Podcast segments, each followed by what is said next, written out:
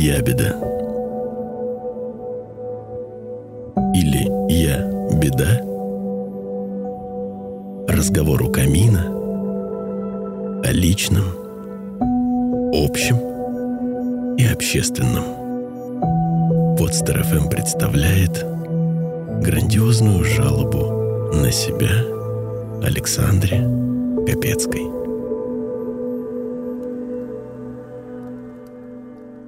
Вот мы снова и здесь. Здравствуй, дорогой слушатель. Александра, приветствую. Привет. У нас сегодня неизменный наш спутник, вкуснейший, ароматнейший чай и теплый камин. Прошла неделя. Так. Э, неделя максимально насыщенная и новостей много. Не то чтобы не то чтобы они сильно разнообразные, но их, так скажем, они очень основательные такие новости. Взлеты и падения, я бы назвал эту неделю. Судя по тому, что ты здесь, ты выжил. Безусловно. Я еще и улыбаюсь сегодня, потому что настроение замечательное. А настроение замечательное, потому что, пройдя разные испытания в своей голове, самим, война с самим собой была, я сделал выводы к концу недели, и э, стало легче от этого, как минимум, приятнее э, себя чувствовать, когда ты в какой-то более определенной такой находишься, в более определенном состоянии, не в хаосе. Ну, давай еще раз я тебе помогу. Что ты хочешь выразить? Мы, мы здесь же встречаемся у камина для того, чтобы как-то повысить твою живучесть. Любой человек, который приходит к врачу, к психологу, да, он в некотором роде немножко недоволен своей жизнью и хочет, ну, как бы сделать ее лучше. Основой живучести при помощи психолога является в том числе различительная способность. То есть, когда ты можешь определить, например, что ты чувствуешь, какое переживание работает, когда ты можешь увидеть эти чувства в других людях и не ошибиться в этом. Почему? Это очень ценная информация. Она показывает тебе мотив действий человека. Те самые причины, да? Да, тогда ты можешь на них влиять. Почему? Потому что если, допустим, ты безошибочно определяешь, что человек перед тобой, он не обижен на тебя, а, например, напуган, то есть это реакция такая... Э, различить, различить эти да, да, состояния. Да, что он э, в действительности напуган, то тогда ты можешь что сделать? Предсказать развитие событий. Ты тогда можешь предсказать направление развития его поведения вот в этот момент времени. Если ты видишь, что он не нападает, а обороняется, что этот гнев и раздражение – результат защитной формы поведения, то ты уже знаешь, какие меры предпринять, чтобы его успокоить и выровнять ситуацию, чтобы она не зашла куда-то не туда. Это вот. как российские сериалы, да? В принципе, я не знаю, какие будут э, нюансы в каждой серии, но канву я примерно чувствую так до, до конца сезона. Да. Сейчас в обществе это принято называть эмоциональным интеллектом сам по себе термин эмоциональный интеллект принадлежит американцам, мы об этом знаем, да, он такой довольно популярный, но это определение ничего не определяет. Угу. Ну, к сожалению, такое мут, мутное словоблудие, которое ну, невозможно применить к жизни. Да? Но если мы воспользуемся развивающей андрогогикой, если мы, ну, например, послушаем моего любимого профессора Теслинова Андрея Георгиевича, лидера школы концептуального мышления, одного из лидеров этой школы, обратимся к его работам, то мы можем употреблять э, понятие различительной способности. Вот. Как, э, благодаря этой различительной способности повышается живучесть. Да? Познакомься с литературой Андрея Георгиевича, и это еще даст тебе больше сил и больше способностей чтобы э, работать здесь со мной эффективнее, да вообще в жизни это очень пригодится. Поэтому давай так, когда ты говоришь про ясность, про внутреннюю определенность, ты говоришь о том, что за неделю у тебя еще больше развилась да, различительная Понимание способ... ситуации, да. да, да, да. Дальше. Совершенно верно. Вот не в бровь, а в глаз, как говорится. А история моя начинается таким образом. Поработали мы с вами с виной. Было дело. Было дело. Ощутили это в полной мере, так скажем, все. И что я не взял во внимание в тот момент? Что я проигнорировал? Я проигнорировал свое текущее состояние, в котором я начал работать с виной, с тем, с чем еще работать не умею. То есть я еще не владею виртуозно этим инструментом, начинаю это делать, но при этом не учел, что вот в текущий момент я живой человек и подвержен эмоциям каким-то, да, определенным, на меня влияют внешние факторы.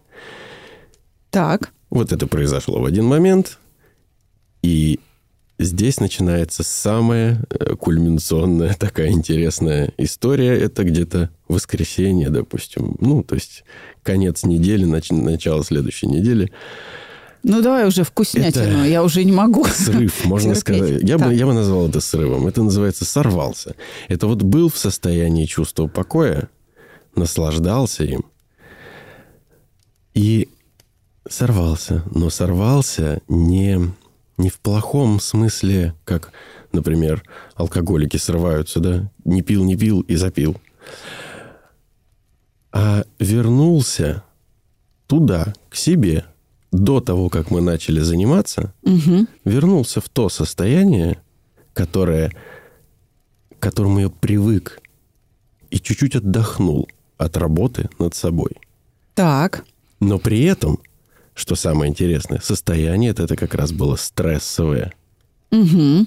Я вышел из чувства покоя, из того, что для меня является новым. Потому что вот эта работа над собой, да, работа над своими мыслями, над эмоциями, для меня это пока что нечто новое, и я- мне приходится прилагать усилия. Я в этом не расслабляюсь. То есть в момент, когда я прорабатываю какие-то ситуации, да, я использую чувство покоя как инструмент, но я переживаю их. Мгм. Пусть я от них и избавляюсь в итоге, пользуясь да, нашими упражнениями, инструментами. Но в тот момент, когда, ну, точнее, до этого момента я их проживаю и переживаю. И переживаю достаточно остро, потому что неинтересно работать с какой-нибудь ерундой. Давайте что-нибудь посерьезнее. И накопилось, и выплеснулось. И То для есть, то есть ты а, заглянул в себя и что-то опять в себе увидел. Вот примерно так сейчас это звучит. Ну, можно так сказать, да.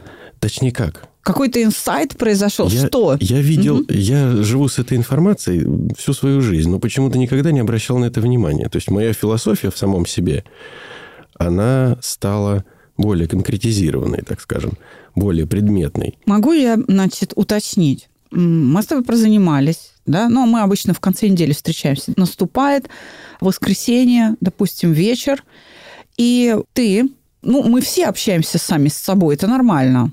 В этом суть вообще. Мы должны общаться со своим внутренним миром. Иначе эта различительная способность никак не возникает. Тогда мы живем, не приходя в сознание. Да? Итак, в процессе этого общения ты вдруг а, выходишь на то, что начинаешь придавать значение тому внутри себя, чему раньше значения не придавал. И это что-то, нечто привычное, текущее. И как бы увидел размер катастрофы, так? Ну, в, как, в какой-то мере, да. То есть я это пускал фоном, оно жило там себе как-то во мне и совершенно... И тут я это вижу. Тут я все эти проблемы, которые я когда-то просто заблокировал из, так скажем, в архив куда-то там, да, отложил, они никуда не делись, они вот они, и они всплывают. Просто, опять же, наверное, моя ошибка в том, что немножко перегнул синдромом отличника.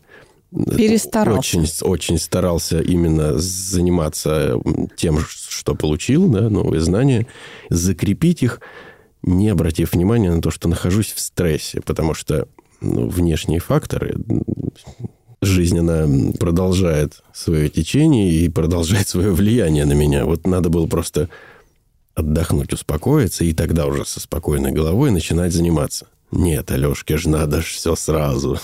А, то есть ты набросился на Да, упражнение? да, понятно, конечно. все, теперь понятно. И, ну, и получил соответствующий результат. Я Но- тебе в прошлый раз говорил, не лезь наперед батьки в пекло, ты меня не слушаешь. Ну, вот пе- перегнул, да, с отличником. так, Но я существо резонансное Так. в своем проявлении. И там, где есть взлет, там есть падение. Вот где есть падение, соответственно, после него про других ничего не скажу. У меня обязательно будет взлет 100%. Ну, так, я так устроен. Я себя так сам чувствую.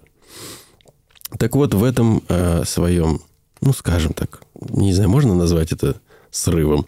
Ну да, слушай, в ты, этом только ты знаешь, как это определить. в так. этом эмоциональном срыве, я понял одну очень интересную штуковину.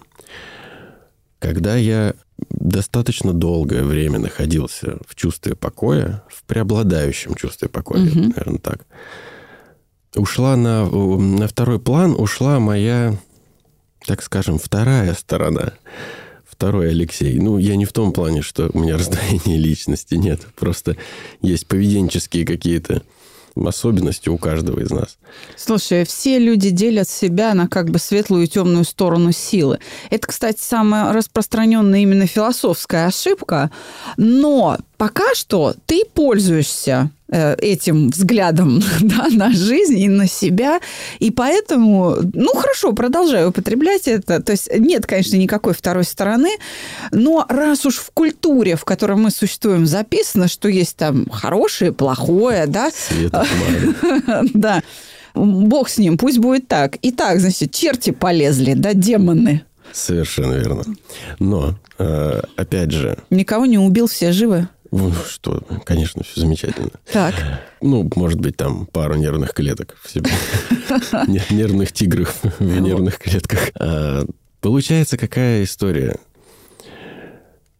Спал этот Леха, плохой спал. Чувство покоя не давало ему вырваться наружу. Вместе с ним отчасти спала уверенность, отчасти э, какая-то немножечко наглость такая, даже пусть она положительная, но она тоже спала там. Это вот прерогатива того Алексея, который Мгм. темная сторона. Да, хорошо. Светлая сторона живет, пьет чай, наслаждается жизнью. И тут вырывается. И тут просыпается просто, и я понимаю, что у меня столько сил для работы, еще больше. То есть их, их было много, когда появилось чувство покоя. Так. И тут это все становится, это как распухает. Это как будто цветок распустился, у тебя еще больше сил. Избыток, так. Я делаю такой вывод, я вспоминаю, как строится вообще моя деятельность.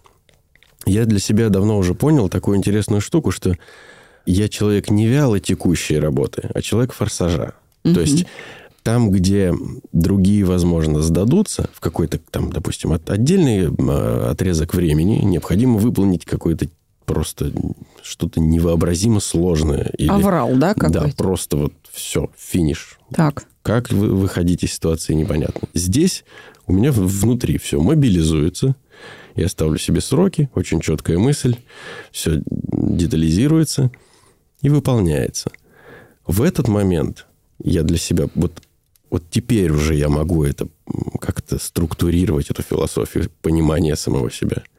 В этот момент во мне полностью и абсолютно гармонично оба. Оба меня, и плохой, и хороший. Вот они становятся единым целым. Так. Вопрос только в том, что режим форсажа, он на то и режим форсажа, что он не вечный. Да, это довольно короткие сроки. Потом прекращается, Так. И дальше начинается. Кто будет занимать это место под солнцем? То ли хороший, то ли плохой. То я добрый, пушистый, спокойный, то я наоборот... э, Всех покарать. Здесь даже не, не, не в том, что это именно злая сторона. Мгм. Это такая очень эгоистичная сторона. Так. Ну, такой антипод просто.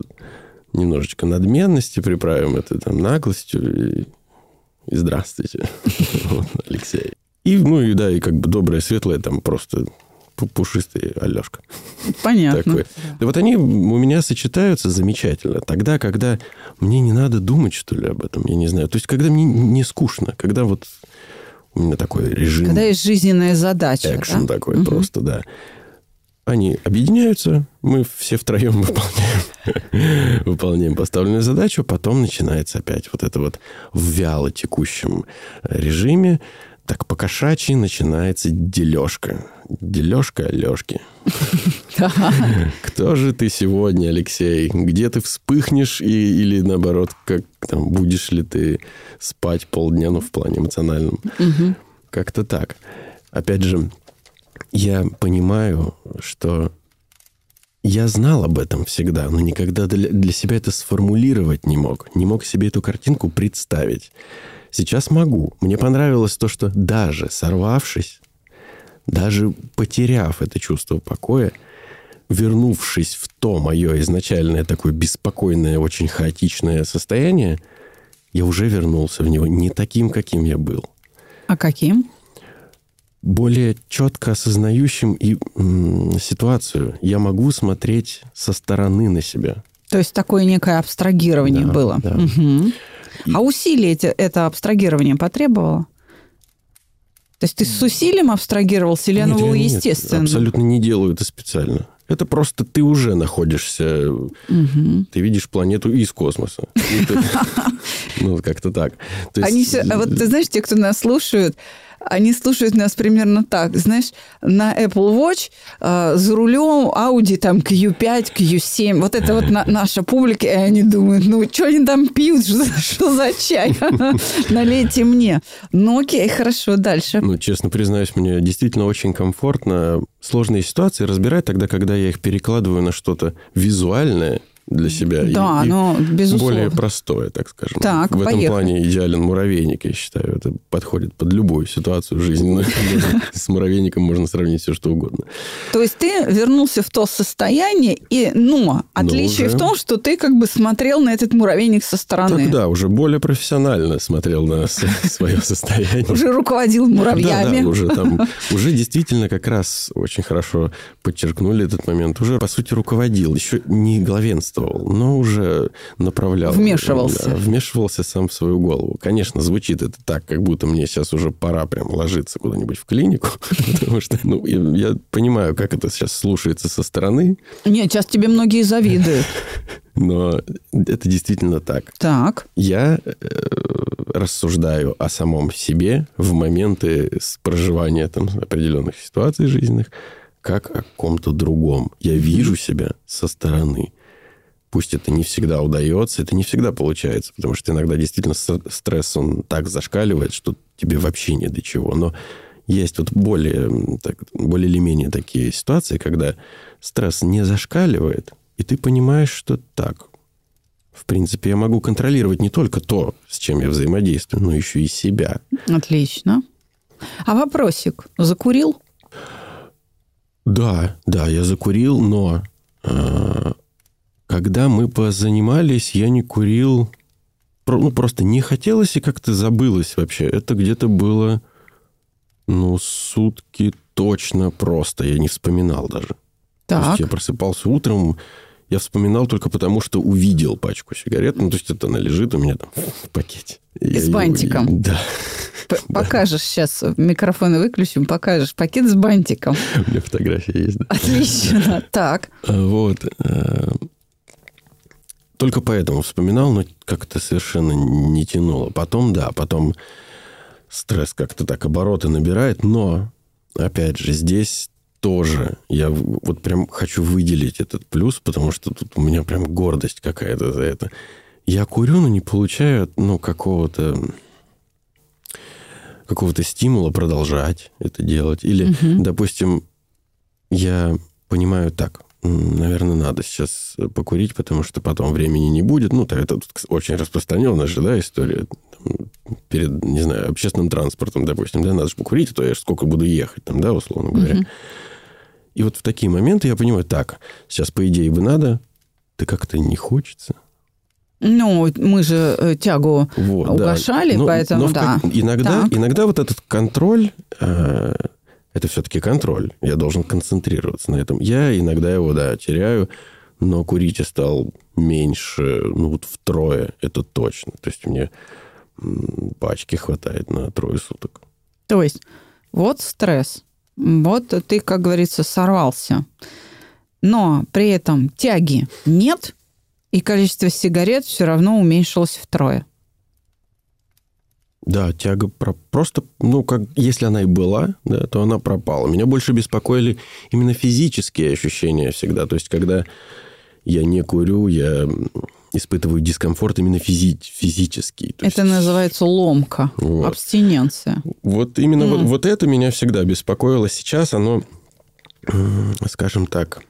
То есть нет тяги и, не, и нет ломки, или она там, ну, уменьшилась, проявление она уменьшилась, да, да, она уменьшилась. И опять же, а, у меня же есть теперь инструмент. То есть я нет-нет, а вот если время у меня появляется, угу. и я вот понимаю, что захотел курить, э, я раз и попробую еще раз там проделаю, да, сам у себя в голове проведу упражнение, угу. и вроде уже и, и не надо. Ну, как-то вот какое-то такое. Я еще... Я понимаю прекрасно, что я еще не очень хорошо умею владеть этими инструментами. Но, с другой стороны, я себя и тоже немножко так в какой-то степени оправдываю. Ну, я и, и не должен это делать моментально. Да. Никто не говорит о том, что... Ну, вот я от вас ни разу не слышал. О том, что вот вы мне дали инструменты, я сразу же им э, виртуозно начал пользоваться, избавляться от всех своих обид, от всех переживаний, бросить курить и вообще стать сверхчеловеком, улететь в космос. Ну, я не знаю, то есть ну, нет же такого. Нету, нету. Нужно именно просто полномерно вырабатывать навык. Смотри, мы, по сути, только один урок провели по работе с э, тягой, с табачной. И то у тебя уже очень хорошие результаты. Ты это говоришь э, с таким чувством удовлетворения собой. Это очень важно. А, но нужно дальше будет работать.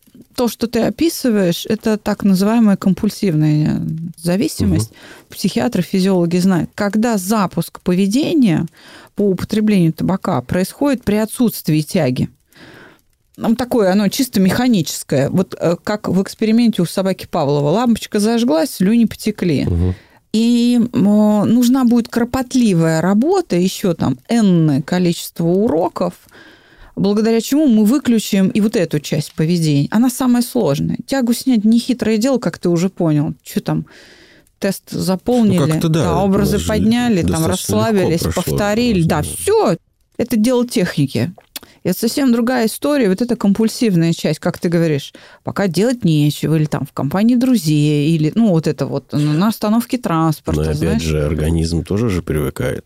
То есть надо же тоже, я думаю, иметь в виду, что это не год курения, там, да, это достаточно длительный период, в который, ну вот, я не знаю, с чем, можно ли это сравнить с едой, но если мы сейчас ели, ели всю жизнь и вдруг да. перестанем, то дискомфорт от этого будем получать, наверное. Ну, да? Э, программа по работе с зависимостями у меня обычно строится с интервалом через день. Mm. Постольку, поскольку для нас с тобой э, в этой работе здесь, да, за чашкой чая у камина, это побочная такая задача. Ну, она как бы вот возникла, ну, и мы уже тут вынуждены ее подхватывать, да, это не было целью.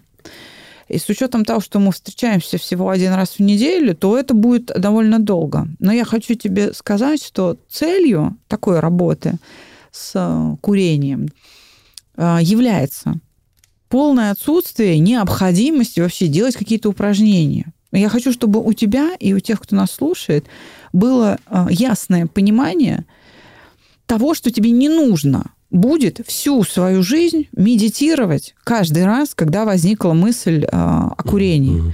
Потому что результатом нашей с тобой работы будет полное отсутствие мыслей о табаке.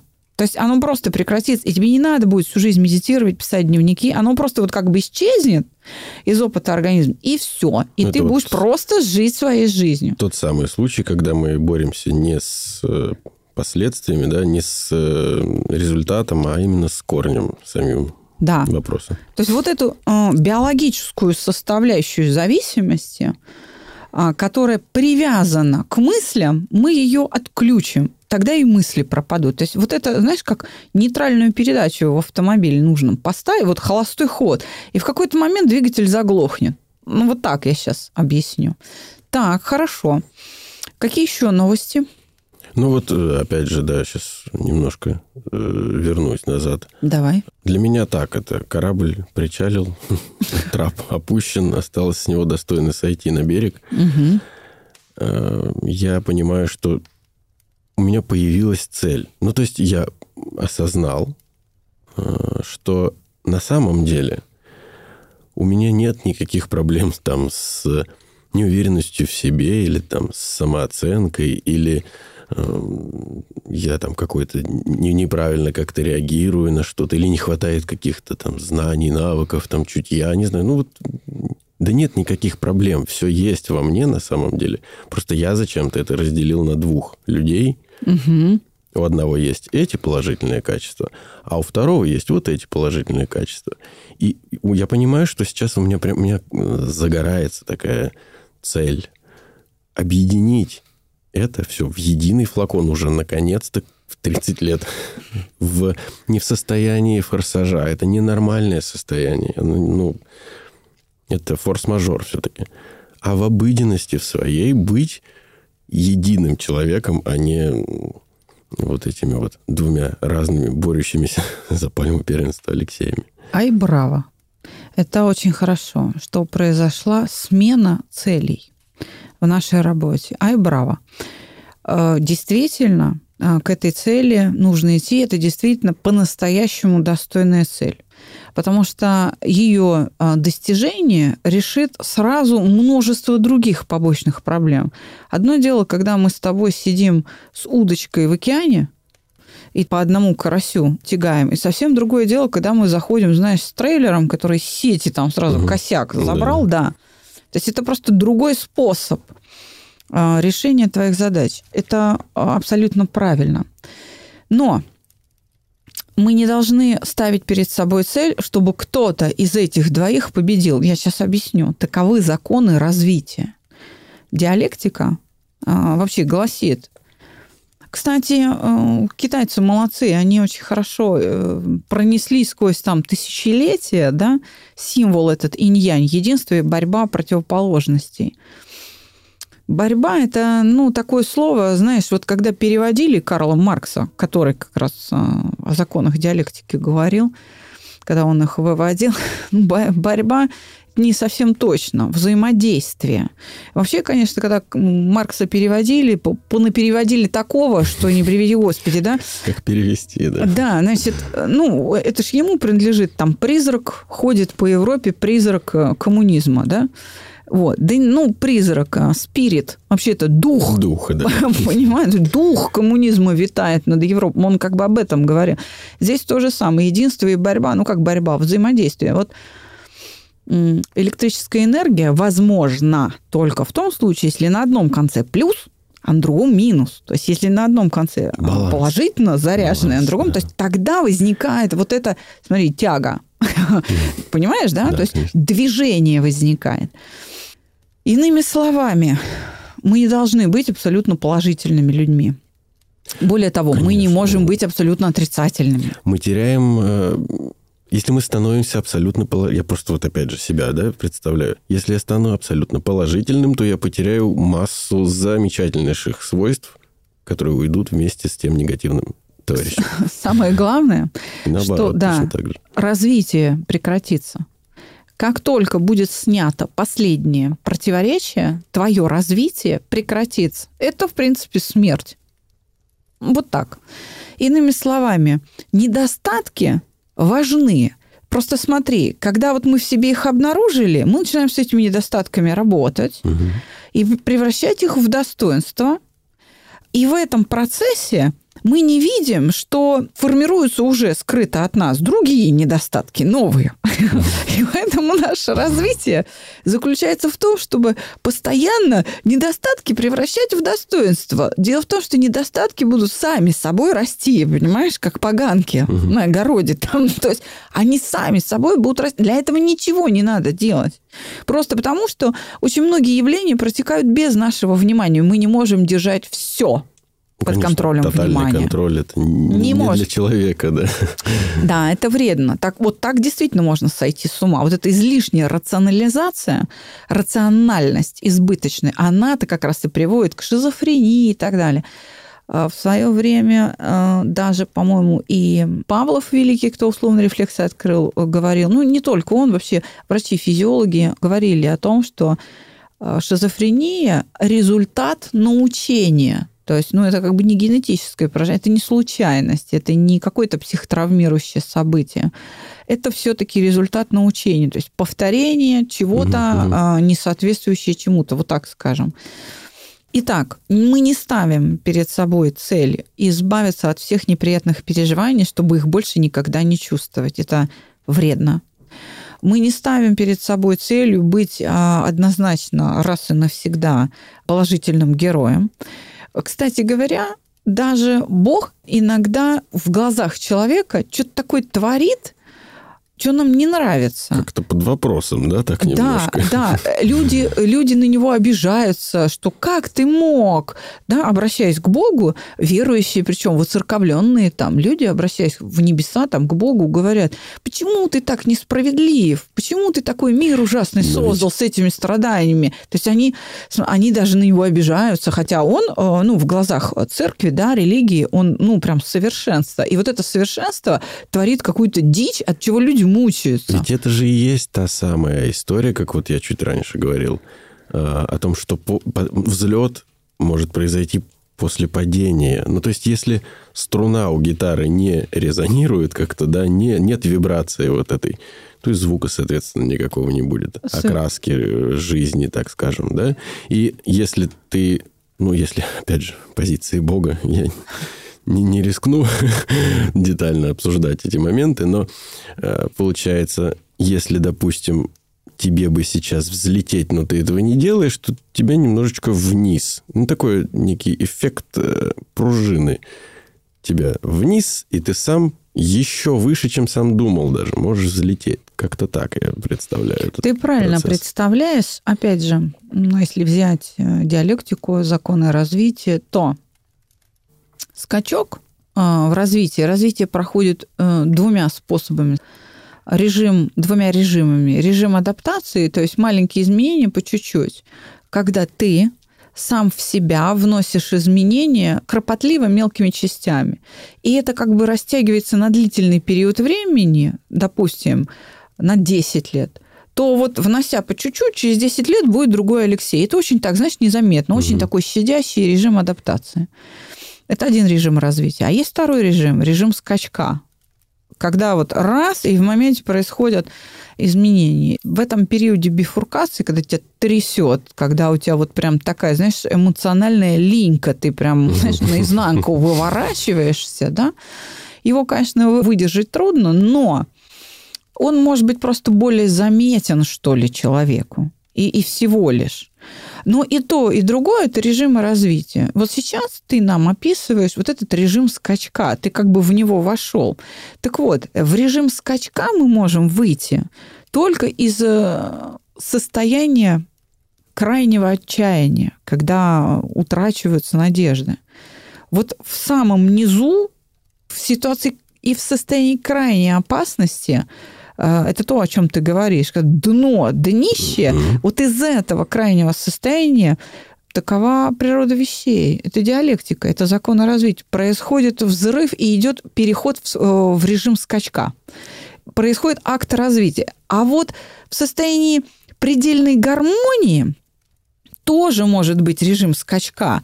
Но эту гармонию, чтобы достичь, режим а, развития должен быть очень долго, кропотливо, целенаправленно выстроен да, для подготовки. И соблюден, наверное. Да, да. То есть, чтобы сделать скачок, нужно либо быть абсолютно счастливым, либо абсолютно несчастным. Так вот скажем. Э, э, такой э, разгон от Орликина до Пьеро, да? Да, да, просто, просто смотри, когда ты проектируешь себя, вот как ты сейчас, мы уже с тобой пятую встречу работаем, ты занимаешься self-made, самопроектированием ты занимаешься. Когда ты э, высвобождаешь, высвобождаешь энергию, высвобождаешь, накапливаешь какой-то другой опыт, другой опыт, mm-hmm. другой, да, ты в щадящем режиме находишься, а потом ты все равно перейдешь в режим скачка. Почему? Потому что у тебя избыток энергии, и ее надо тратить. Энергия должна куда-то. Да, ее надо потратить. Да. Э, да, развитие – это растрата. То же самое можно сказать, допустим, о, о компаниях, о менеджменте, о бизнесе. Развитие – это растрата. Ну, фактически, да. Да, то есть сделайте да. вложения какие-то мощные, чтобы вот рвануть куда. А для этого нужно плавно строить, строить, строить, чтобы накопить. Накопили. Потом все это разрушили до основания и переобулись. Если вот уж так. так совсем на, на бытовое э, заболели, э, заработали денег на работе, пошли в аптеку, потратили деньги, купили лекарства, выздоровели. Да, Уж такое да, совсем, если... Да. Слушай, это для меня, наверное, самый большой комплимент, э, что ты всего-навсего за четыре встречи поставил перед собой ту цель, которая наиболее необходима а, в работе человека над своим душевным миром. Вот это очень быстро. Э, создание баланса, да, вот этого да? Да, что ты решился, что ты правильные выводы наконец сделал. Все у тебя есть, все у тебя достаточно. На первой встрече мы с тобой говорили о том, что, что уверенности нет, вообще какой-то я не такой. И ты такой. И ты сам эти выводы сделал, ты их вытащил из себя. И действительно, целью работы должно являться не, не достижение тактических целей, там, уверенность в себе, еще что-то, а стать человеком, который владеет своим внутренним миром. Это совершенно другого ранга э, задача, совершенно другого ранга, другого класса цель. Да, достижение этой цели закроет все попутные задачи. Это абсолютно правильно. Вот здесь я тебя не могу не поддержать. Это прям для меня ну, такая большая радостная новость. Ну, вот... Даже более радостная, чем то, что ты стал меньше курить, понимаешь? Ну, для меня это как-то комплексно все. Потому что для меня и это тоже большая радость.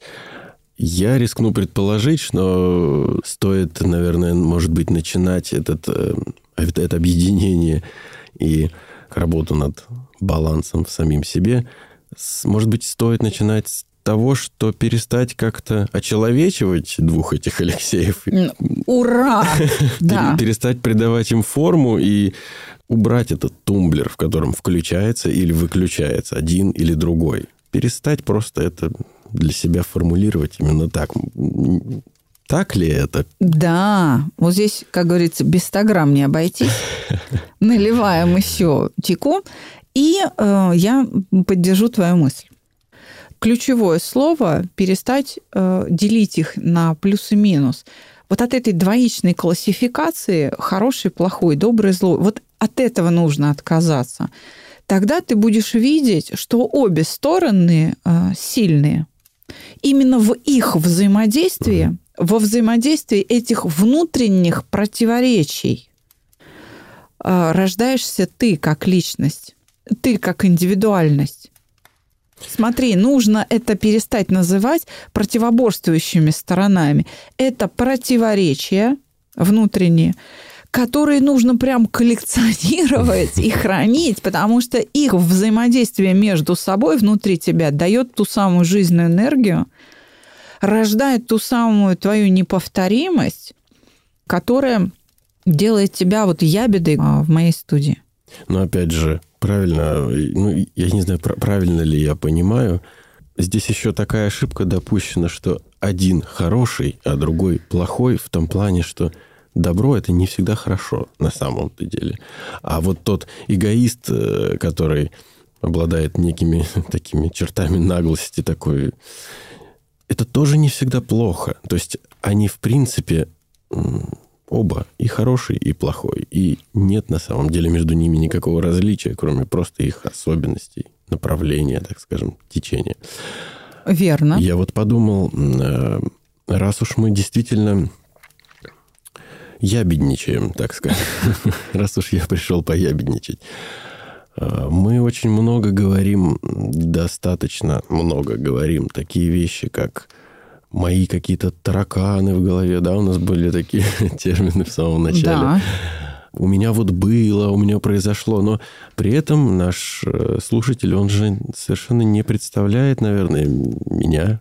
Да, не, ну что-то представили просто, себе. Да, мы сходу начинаем э, работать и рассказываем об этом, но при этом нет какого-то, мне кажется, структура. А кто это?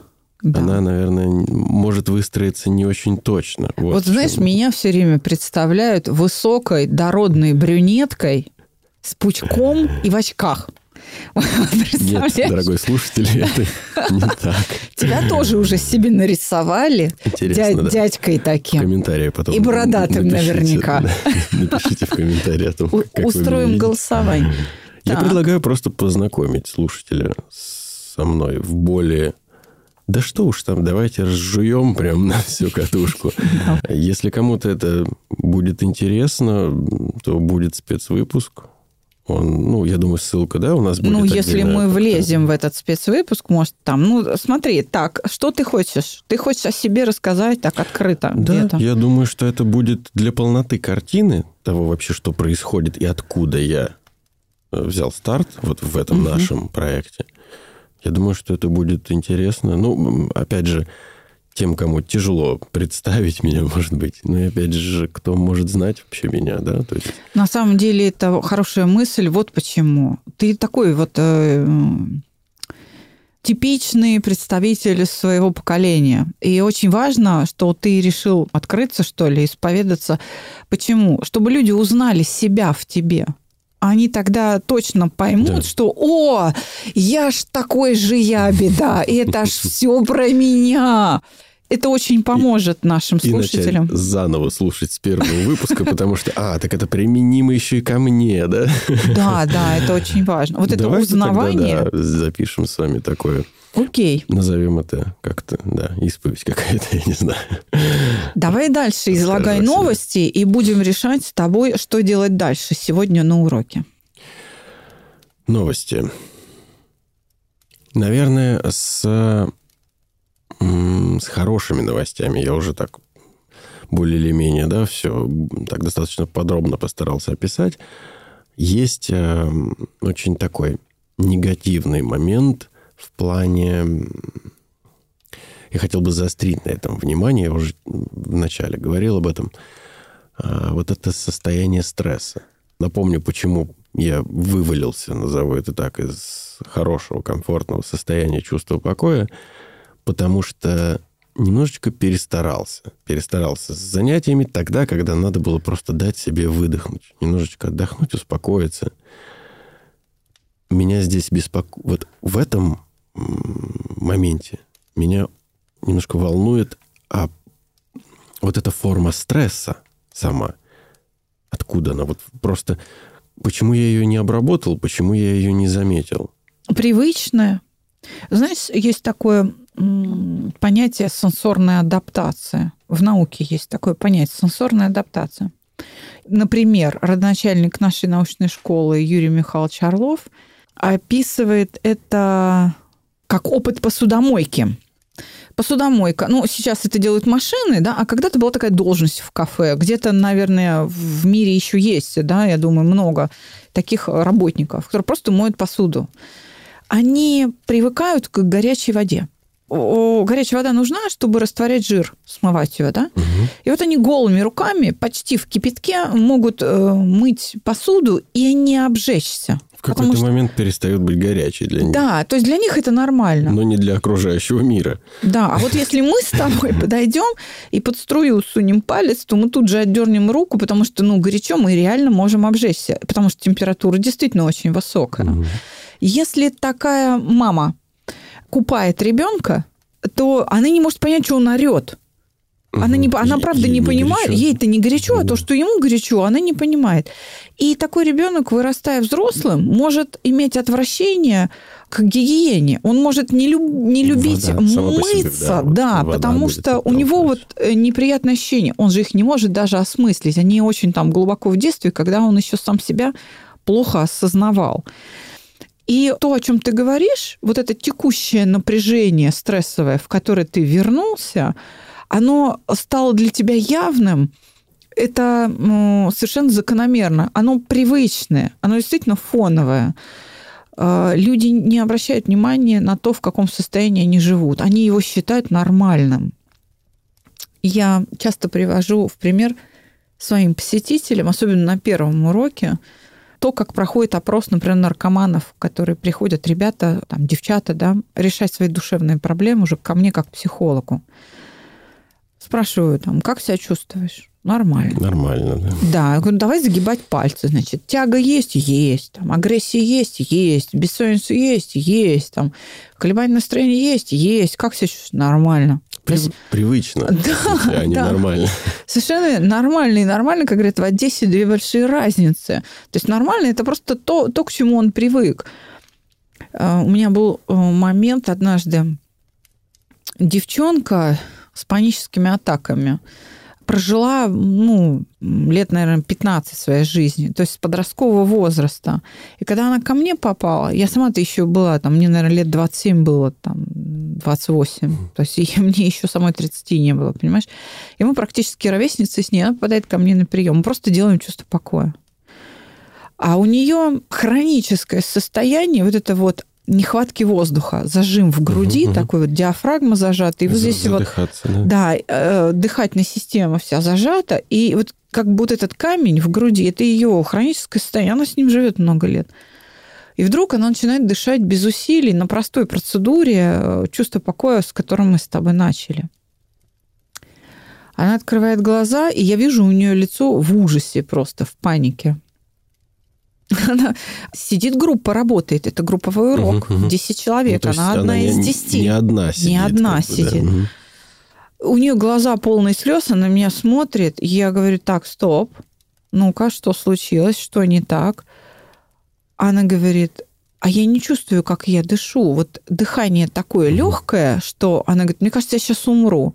Она Ей подпрыгивает. Не надо усилия никакие. Никакие усилия делать она подпрыгивает, и вся группа, спасибо группе, которая совершенно сплоченно тоже подпрыгнула, и мы ее так вот обняли все. И она стоит такая, она говорит, а вы тоже не дышите? И все такие говорят, так это нормально. Любой нормальный человек не чувствует, как он дышит. У меня сейчас такое, вот после этого рассказа ощущение, э, знаете, такое киношное. А так и было.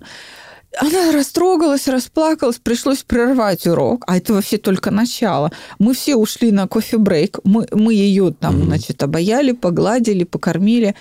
И мне даже не пришлось ничего говорить, группа сама начала ей рассказывать, что так это и есть нормальное состояние, когда ты не чувствуешь, как ты дышишь, когда ты не чувствуешь, как бьется сердце, когда ты легок внутри себя, Господи, да у тебя наконец-то это случилось, привыкай. Спокойствие. Да, да и вот, вот это. это смещение в чувство покоя для нее тоже было стрессовым. Ой, оказывается, можно вообще никаких усилий не прилагать. И спасибо группе той, а, за поддержку, даже не меня, а вот этой девчонки. Я думаю, что если кто-то из слушателей принадлежит к той группе, они узнают эту ситуацию, и просто примите мою благодарность за эту девчонку. Потому что у человека и не только панические атаки прекратились, у нее жизнь наладилась. Представь себе, там, 20 с лишним лет она из дома не выходит. Естественно, ни образования, ни личной жизни, ни работы, ничего. Ну да. И да, вот это вот все такое. с ней, наконец, случилось. Ну что уж тут говорить, я сам только недавно был в этом состоянии. Может быть, не в такой серьезной, конечно, форме, но да, это очень непривычно. Ну, то есть, когда ты не находишься в таком нормальном, как оказывается, состоянии, для тебя это даже в какой-то момент нет, не дискомфортно. Просто необычно. Ну, странно, я понимаю, Как-то да. какие-то новые ощущения. Это как вот ты съел фрукт, который никогда в жизни не ел, и этот вкус ты его никогда в жизни не чувствовал. А тут почувствовал и понял, что вау, и сравнить не с чем, есть, да? Так, да, сравнить не с чем, вот что интересно. Действительно, такое состояние оно есть. Получается, что э, по итогам э, того, к чему мы пришли, э, что мы можем проработать на предстоящем занятии? Смотри, мне нужно понять, разобрались ли мы с переживанием вины, нужно ли продолжить тренировку. Если какие-то динозавры ископаемые все-таки еще внутри хранятся, то стоит вернуться к переживанию вины и, в общем-то, прикончить динозавров вот так. Если это уже не актуально, то самое правильное сделать следующий шаг. Залезть в такое переживание, как стыд. Стыд – это те самые претензии к самому себе.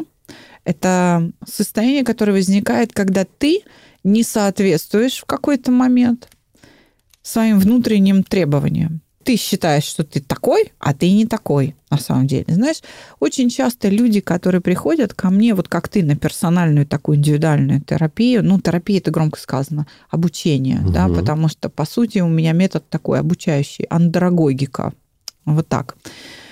Они после первого же эпизода стыда, разобранного под моим контролем, говорят, такое странное чувство, как будто ты с собой впервые познакомился. Да, вот да, я прям подтверждаю полностью. Мы были незнакомы. Ну, мы, мы видели друг друга. Так вот, где-то я там есть.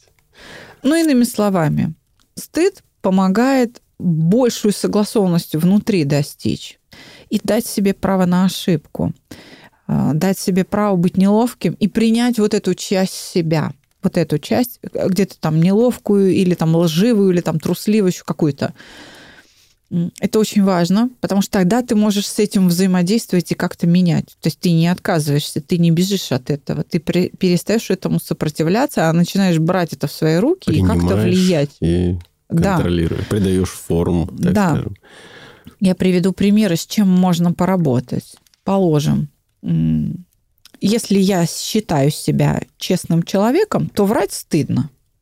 А бывают моменты, когда я попадаю в совершенно неловкие ситуации. Вот я считаю себя кристально честным человеком и прям живу так. И вдруг застаю кого-то из коллег или из семьи за приготовлением подарка или сюрприза да, и третьему там лицу. И они берут с меня обещание ни в коем Говорить, случае не выдавай, понял, да? И я, значит, под впечатлением этого всего выхожу за дверь и в коридоре встречаю того, для кого сюрприз. Он видит на моем лице нечто. И говорит, что случилось? Это переполняет, я чувствую.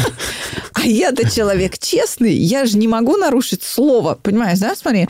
И вот, это, вот здесь возникает момент, когда я вступаю в противоречие с, с ситуацией. Моя честность начинает противоречить ситуации. Я же обещание дал, значит, я вынужден врать, но честный человек никогда не врет. Понимаешь, что происходит? И я вру и краснею, и тот, кому я плету какую-то околесицу, он понимает, что я вру. И говорит, да не ври. Но я не могу выдать товарищей. Ну или же, там... я же обещал. Да. Такие ситуации очень хороши для проработки стыда. Вообще стыд обычно самый смешной урок, потому что ну, во-первых, подобного рода ситуации стыда самостоятельно без наставника трудно увидеть потому что этот стыд, он как бы не очевиден. Вот опять же, стыд перед самим собой. Ну, совершенно Правильно? верно. Стыд – это всегда перед самим собой. Вина перед другим человеком. А стыд – это всегда взаимоотношения с самим собой. Стыд – это такой безликий и безжалостный управитель, который всегда тебя накажет, даже при отсутствии свидетелей. Он всегда тебе покажет, Леха, знаешь что? Вот. А я все вижу. Вот я слежу раз, за тобой, да. У Лехи как раз э, очень хорошо, что мы на занятиях учимся различать эти направления, да, эмоциональные. Потому что, когда в предвкушении занятия по вине, я думал, ну, сейчас-то оно во мне как взорвется. Вот это вот, наверное, сейчас будет бомба потому что есть такие ощущения, еще пока не знаю, как их описать. Мы проходим вину, я понимаю, что, ого, Леха, а дело это было и не в вине. Сейчас подходим к стыду. стыду. И что-то мне подсказывает, что вот как раз Леха-то как раз-таки сам себя и загоняет во всякие рамки, во всякие вот эти неприятные ситуации, которые с ним складываются. Именно поэтому ты пришел сюда ябедничать. Это как бы центральное переживание, которое ведет и направляет жизнь твоего поколения. Поэтому в некотором смысле мы сейчас в ядре, э, в апогее, ну или почти в апогее нашего цикла выпусков. Чтобы тебе было не страшно заходить в стыд, чтобы это было действительно смешно и весело, мы начнем разбирать эпизоды твоей жизненные с ситуацией примерно следующего характера. Это всегда безошибочно работает на группах. Я предлагаю людям описать ситуацию из разряда «громко пукнул в транспорте». Вот это совершенно очевидно стыд. И он, он настолько э, не смешивается ни с какими другими переживаниями. Не перепутаешь. Да, да не перепутаешь. И он настолько несуразный, что его легко простить. Понимаешь, да? То есть это настолько, ну, ситуация безболезненная, что ли. То есть в моменте, да, но в конце концов ты над этим можешь посмеяться. Она доступно для преодоления даже своими силами без помощи психолога. Но опять же, нам же нужна, да, действительно ситуация, ну, такая... Просто тренировочная. Для, трени- для тренировки, да. да Поэтому выбирай. Сейчас мы будем выключать микрофоны. Выбирай ситуацию из разряда громко пукнуть в транспорте. У меня всегда на группах найдется кто-то, кто скажет, нет, это вообще меня не волнует. Я говорю, тогда вонюче. Тогда не громко. Это очень хороший образец для тренировки. Ну, великолепный. А, я не настаиваю именно на этой конструкции, есть другие разные, да? Возьмем такой формат, скажем Да, но а, просто чтобы это было забавно, чтобы это какая-то была несуразная, забавная ситуация, но совершенно очевидно постыдная. Ну, во всяком случае, в рамках нашей культуры, в которой мы с тобой существуем. Преодолевая, разбираясь с этими эпизодами, у тебя очень быстро сформируется различительная способность, и ты начнешь выделять внутри себя стыд. Смотри, как у нас построен цикл вот этой персональной работы. Смотри, Сначала просто мы тебя переводим из одного состояния в другое. Просто ты пришел и говоришь, ну, я себя чувствую нормально. Я говорю, ну, давай попробуем. Сделали чувство покоя. И нормально оказывается другим. Такое легкое знакомство. Просто привычным, а, а на самом деле нормальное. Это совершенно другое. Потренировались немножко. Теперь думаем, ага, значит, ну, самые общие категории нормальный, нормально. Вроде бы как отделили. Первый шаг в различительной способности сделан.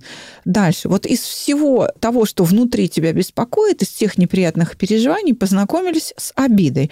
И твой внутренний мир приобрел очертания. Смотри, нормально и ненормально, да, какие-то переживания, и среди них обида. Вот уже есть следующий шаг. Потом нормально, ненормально, обида и чувство вины и все остальные переживания. Да, такой, э, гора такая, непонятно чего, но из этого мы уже повынимали. Да, и уже оно как-то структурируется. Угу. Теперь смотри, нормально, ненормально, обида, вина и стыд. И вот так вот постепенно эта гора разложится на компоненты. И ты будешь их легко узнавать, ориентироваться, переставлять местами как-то, да, отпускать, э, дать им попереживать в тебе, то есть быть в тебе, или не давать, и, там, купировать их как-то, не подавляя эти переживания, а именно размышляя над ними. Так вот, давай сделаем следующий шаг и параллельно еще раз поработаем с тягой к табаку, чтобы уже проделать работу над вот этой компульсивной частью, когда мы курим при отсутствии тяги. Еще один шажок. Мы за один урок двухчасовой вполне можем с этим справиться, потому что темп урока у нас каждый раз повышается. Из-за чего? А навык нарабатывается, ты быстрее, быстрее. Там да? тоже, тоже чувство покоя да, приобретается уже не поэтапно, в несколько, там, ну, уже просто нормальное такое вот состояние. Это и есть овладение навыком, овладение своим ходом мысли. То есть твой внутренний мир кусочек за кусочком встает под твой контроль. Ну что ж, готов? Всегда готов. Я напоминаю, что услышать нас можно на всех, практически вообще, мне кажется, всех подкастовых площадках, а также в социальных сетях и на сайте «Чувство покоя».